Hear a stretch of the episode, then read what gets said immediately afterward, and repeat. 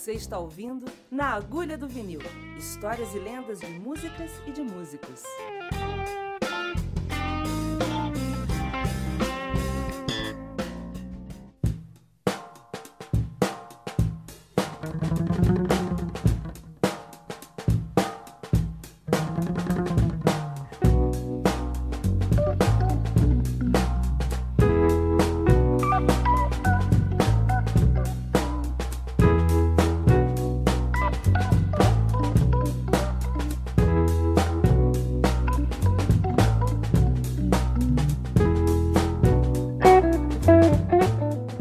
Como eu estava dizendo, a relação já foi diferente. Você está com o teu nome no cartaz do lado do cara que é a tua referência, faz com que ele olhe para você com outro tipo de, de, de, de relevância.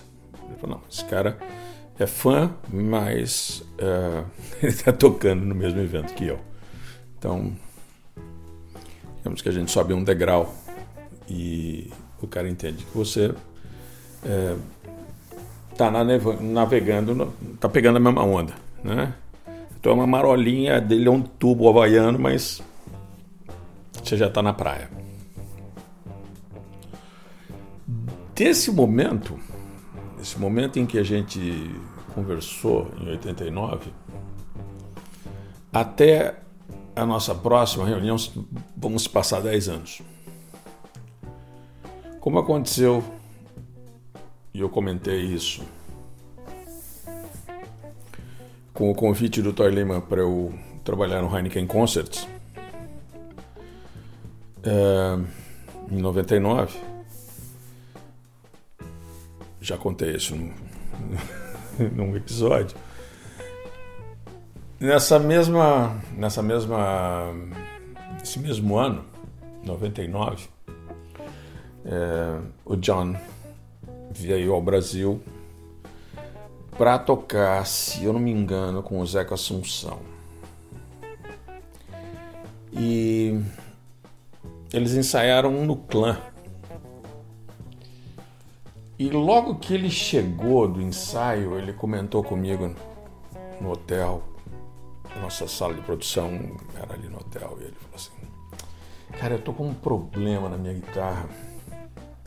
Eu não sei como eu vou conseguir resolver isso o jack da minha guitarra tá quebrado e eu não tá funcionando, cara. Eu não conheço ninguém que poderia consertar isso daí. Eu falei, eu tenho, eu tenho, relaxa que eu resolvo isso para você agora. É, mas é que eu tenho que sair. Hoje o show é hoje à noite, vai ter a passagem só. Falei, relaxa, você não precisa sair daqui. Aí eu liguei para o Márcio Zaganin, que muito gentilmente pegou o carro, trouxe as ferramentas, o aparelho de som e tudo mais, e consertou a guitarra do John Sur backstage, enquanto a gente esperava o Márcio chegar. Eu namorava há poucas semanas com a Elaine, que veio a ser a mãe dos meus filhos. A gente está sentado no quarto dele, ela era pianista, com uma cultura musical muito ampla, uma leitura excelente. Ela viu uma. Ele falou: senta aqui no sofá. Ela sentou no sofá, eu sentei numa cadeira na mesa com ele e tal. Ela viu um caderno de música, ela falou, posso olhar? Ela falou, pode, isso aqui são os rascunhos, né? E aí ela ficou olhando. Enquanto a gente ficou conversando, ela ficou olhando isso. Ela fechou. O Márcio chegou, consertou a guitarra em dois segundos, era um mau contato tudo mais, ajustou, apertou, fez tudo bonitinho. E à noite ele tocou maravilhosamente. Foi um grande show. É, um festival espetacular. Shirley Horn, é, ele, o Egberto tocando com Charlie Hayden também foi lindo, foi maravilhoso. Uh, Gonzalo Rubalcaba tocando solo antes de um concerto do Zimbo Trio uh, espetacular. Foi, foi mágico, foram, foram quatro, cinco dias assim espetaculares no Teatro Alfa, lá próximo ao, ao Morumbi. E essa nessa conversa ele falou, sabe, acho que essa guitarra precisa de um, de um trato maior. Eu tô com medo de levar ela para Bahia. O Márcio confirma isso depois, mas eu acho que ele deixou a guitarra com o Márcio para dar um tapa. Tá? E ele foi para Bahia. Ele falou, mas eu queria ir para Bahia, mas eu não queria deixar de levar um, algum instrumento para tocar. Então eu emprestei o meu Delvecchio. Né? E ele levou o meu Delvecchio para passar férias na Bahia. E depois a gente destrocou. Ficou com a Ibanez AS200 Sunburst.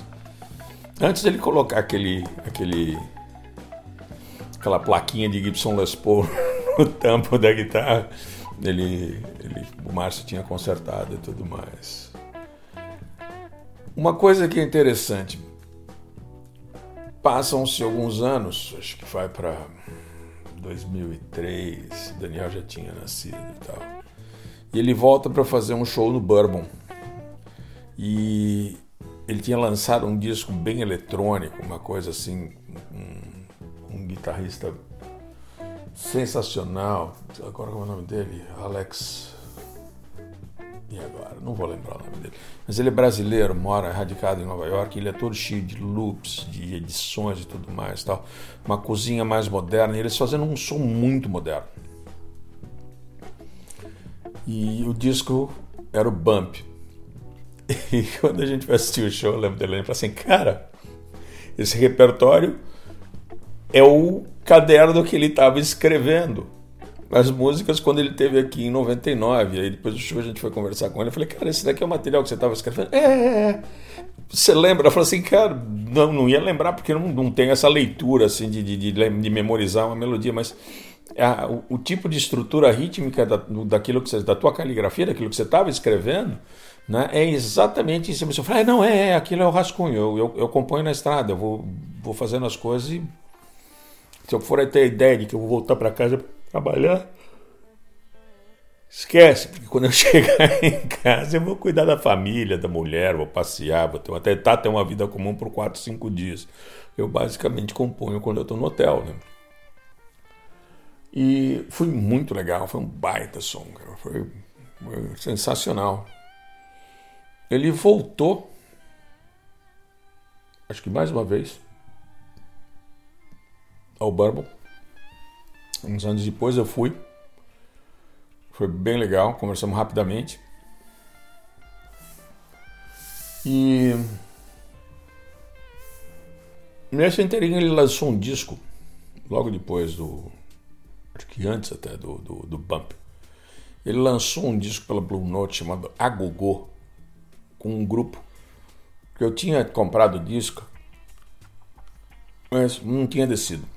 Tinha visto eles na Downbeat, mas não tinha entendido. Aí quando eu ouvi o Agogô, eu entendi. E aí fui atrás dos caras e vinha trabalhar com eles um pouco depois. Isso é uma outra história. O Agogô é gravado com John Metesky, Chris Wood e o Bill Martin. Metesky, Martin and Wood. Que é uma das minhas bandas favoritas. Eu, sou, eu venero o Metesky, Martin and Wood. É uma outra história, criar uma outra relação, uma outra viagem. Ia trabalhar com eles no, no Free Jazz de 2000, se não me engano. E aí eu começo uma história à parte com, com o John Medeski.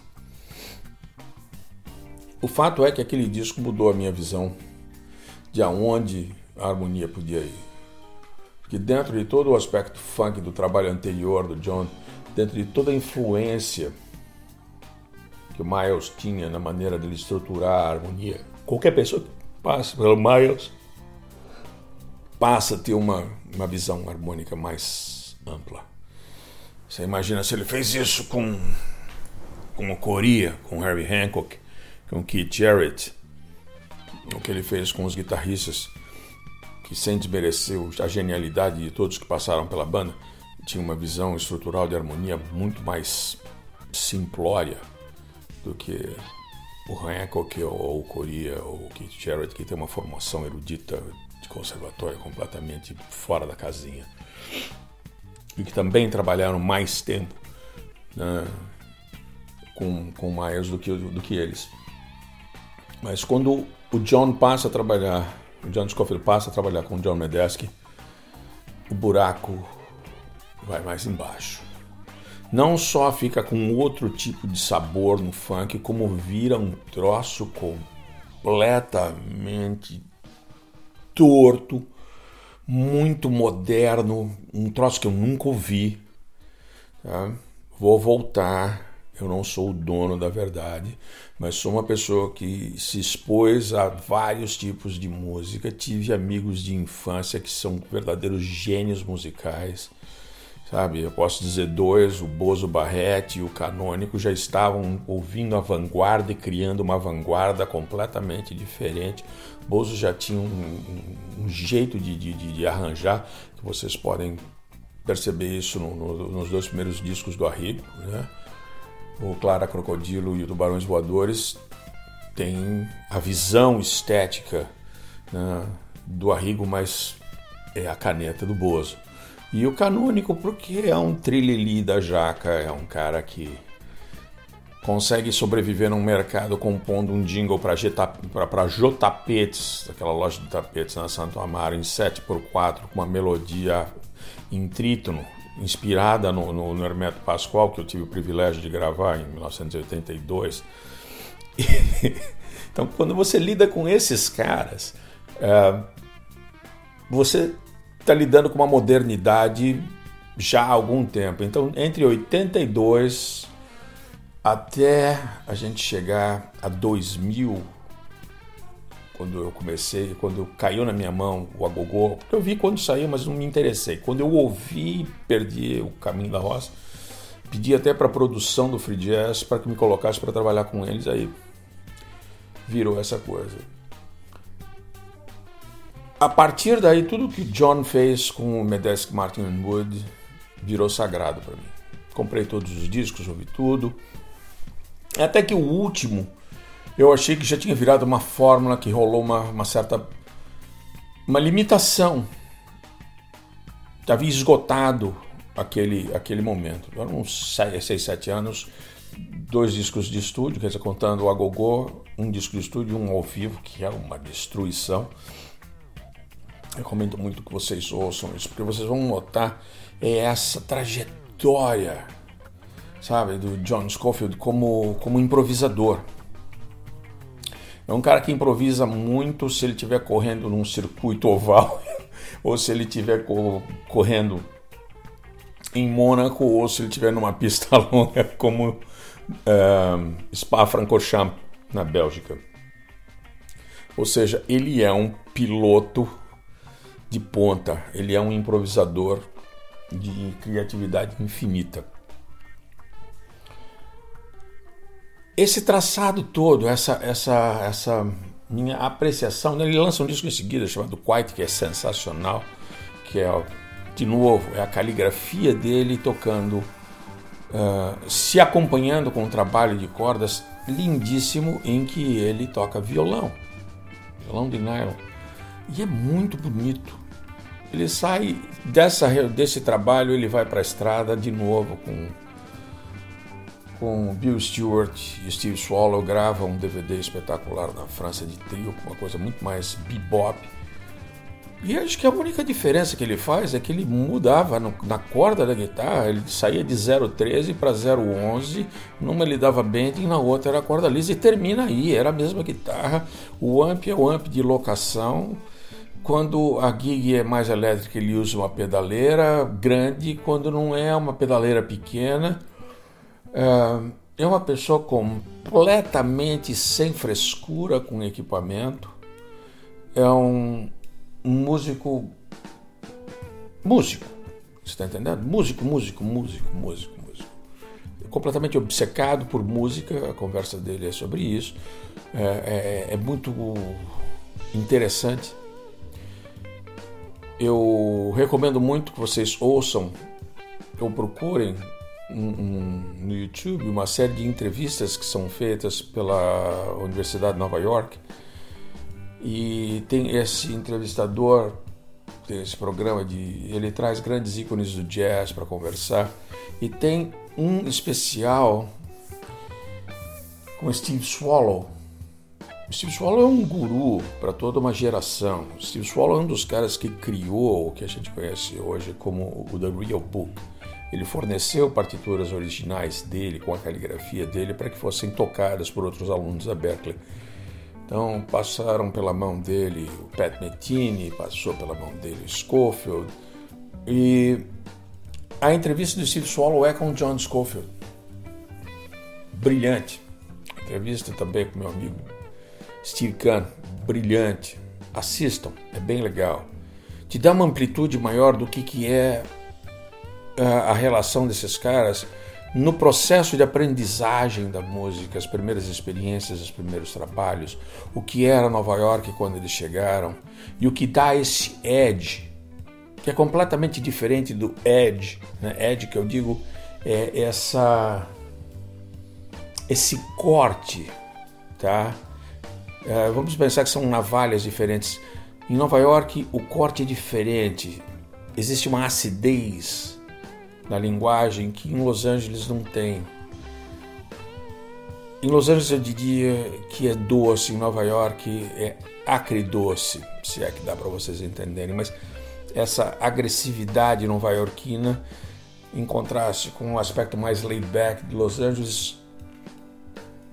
Quando você ouve John Scofield que vem do Midwest como Metini e vai parar em Nova York via Boston, vocês vão perceber isso. É importante você perceber que quando você ouve um guitarrista de um lado da América, o, o californiano ele é mais ensolarado, a música dele é mais é, transparente.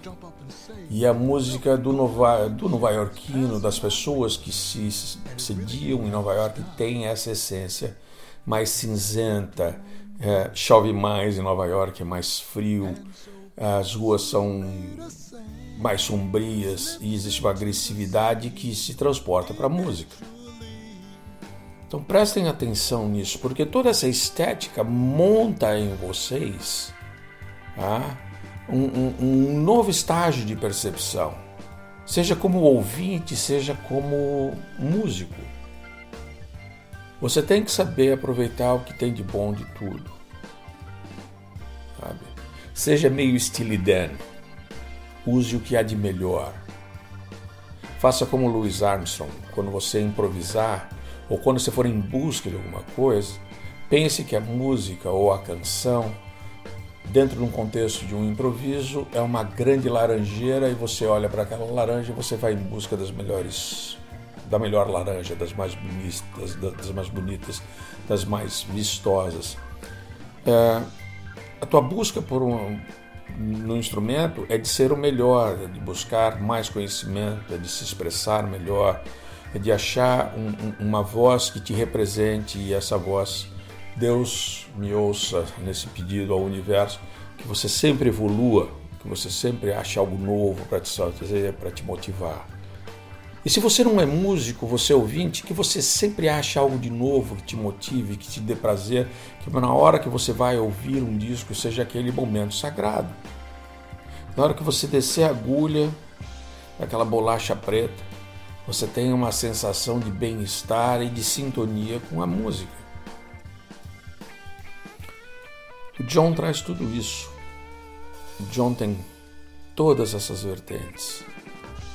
É muito difícil você ouvir um disco dele e não sair feliz, com a sensação de que você foi entretido, que seus ouvidos sofreram um agrado. Do momento mais agressivo daquele período, do primeiro trio que eu cito no começo dessa, dessa conversa, ao trabalho como Quiet, ou os trabalhos mais é, com o pé no chão da banda com, com Bill Connors, ou essa onda mais eletrônica da Uber Jam. A paleta de tintas que ele usa para pintar tem muitas cores. Tem momentos delicados e pastel, e tomando assim que seria um, um, um Monet, seria impressionista, e tem momentos de uma agressividade quase de um Basquiat. Música tem tudo isso, tem todas as cores. Por mais que eu não tente é, usar o John como uma influência na minha maneira de tocar, eu não toco absolutamente nenhuma frase dele, nunca tirei uma música dele. Já li partes dele, assim, tantos que ele me providenciou, como coisas que o Mozart transcreveu e mostrou para mim. E a inteligência harmônica dele é realmente uma coisa espetacular. Mas eu nunca utilizei isso dentro da minha linguagem. O que não diminui a influência dele na minha maneira de agir. John me aponta um caminho estético, um caminho de verdade. E uma das coisas mais engraçadas que ele me disse, e o, e o, o engenheiro de som Pat Metini disse a mesma coisa, uma conversa que tive eu, ele e o Jacques Dejonet, também num, num dos festivais que ele produziu, eles dizem uma coisa muito legal. O John me disse uma coisa muito legal. Falou assim: eu recebo a cada final de show 5, 10 discos. As pessoas mandam não sei como para minha casa ou para a gravadora, mas de disco todo dia. Todo mundo quer uma ajuda, todo mundo quer que eu aponte um caminho. No começo eu ainda tentava ouvir e as pessoas, alguns caras estavam suando como eu. Cara, se tá difícil para eu trabalhar, para eu ir para a estrada, eu tenho que ter quatro, cinco trabalhos diferentes para poder ter novidade, continuar me mantendo dentro do circuito. Como é que eu posso oferecer para algumas pessoas que estão chegando agora o meu lugar, dar aquilo que foi tão difícil para eu conquistar? E como é que eu vou ter tempo de ouvir todos esses CDs se eu não tenho tempo para poder curtir a minha família? Porque o tempo todo eu estou na estrada e eu estou criando um material novo que precisa ser gravado e depois precisa ser exposto. Não dá tempo para ouvir a música que as pessoas mandam para a gente com todo carinho. A gente descobre que existem novos talentos porque se o Zé tocou com o João e o João é meu amigo, o João vai falar para mim, cara, eu toquei com o Zé e o Zé é bom, vai lá ouvir. Aí a gente descobre. É através do boca a boca. Não adianta mandar disco de presente. E o, o engenheiro de som do, do Dejonet, do Pat Metini, comentou exatamente a mesma coisa sem saber dessa conversa. Isso se deu porque o, Jack Dejonet pediu uma cópia do banjo, eu dei para ele.